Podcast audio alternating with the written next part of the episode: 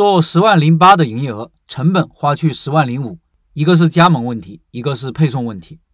继续昨天的案例，老板的店生意其实不错，但是不赚钱，外卖做到商圈第一，每天营业额有三千六百多。十一月份做了十万零八的营业额，按照他们的成本结构，房租每个月一万三，人工成本两万，水电费五千每个月。假如按正常毛利百分之六十来算的话，十点八万乘以百分之六十。减去一万三，减去两万，减去五千，等于两万六千八百。因为外卖比重高，即使按照毛利百分之五十来算的话，盈余也应该有一万七。但是老板现在情况是入不敷出，房租、人工、水电这些基本是固定的，所以问题大概率出在毛利上。昨天留言区有人提醒，钱是不是被合伙人吃了？虽然这是一种可能，但是我们不能有罪推定。没有依据的事情绝不瞎说。一个店不赚钱的可能原因太多了，不能首先就怀疑人有问题。幸亏案例中的这位老板没有这样思考问题，否则原因还没分析出来，内斗可能先起来了，生意失败，朋友也做不了了。合伙做事情，这是最不应该的。我告诉老板，即使要死，也要死得明明白白，不要浪费一次宝贵的失败经历。要分析原因出在哪里，分析运营数据和背后的关系。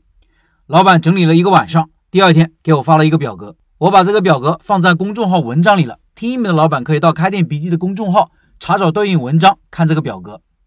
我看了一下明细，发现有三个问题：一是十一月份的固定成本里没有房租，因为房租是提前交的，这里要补上一万三；还有就是运营成本这一项很杂，有配送费、有推广费、有好评返现啥的费用等等。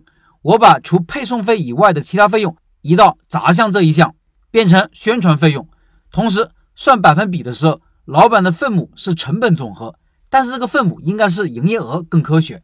只是很巧，十一月份成本总额和营业额接近，一个数据是十万零五百，一个是十万零八百，刚好店铺保本，所以数据相差不大。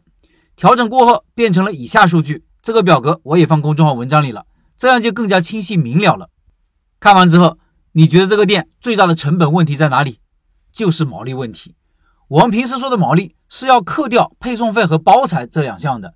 这个店的原材料加配送费加包材三项成本总和是百分之三十六加百分之十三点五加上十一点二等于百分之六十点七，也就是说毛利只有百分之三十九点三。这就是为啥营业额看上去还可以啊，但是就是不赚钱的根本原因。昨天有多位老板提到了固定成本太高是不是原因？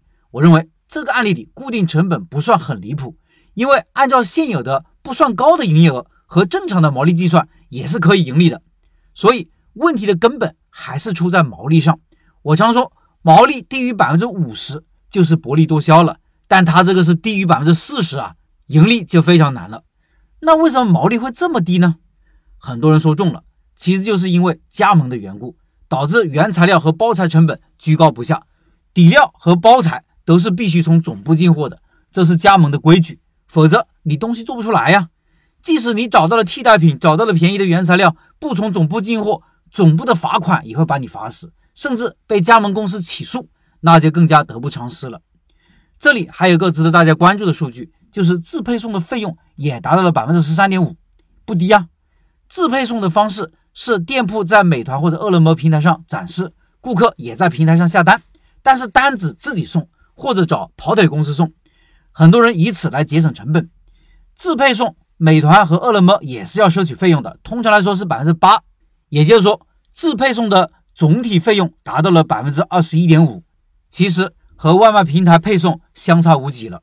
我们拜师学艺项目里的瓦香鸡段老板采用的也是自配送的方式，不过他的成本要低很多。他是自己店员配送，单子很集中，都是大学的宿舍，一个人抱着一个箱子，几十份外卖一起送，送到保安室或者每一层的某个位置，学生自取。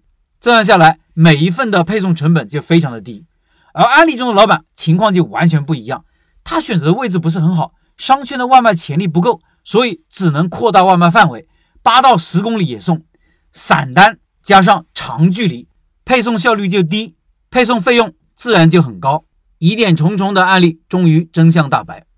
另外，如果你在经营上有什么问题，可以加入开店笔记社群，只要你愿意提供详细的信息和数据，我和社群里的其他老板会尽可能给你做分析和建议。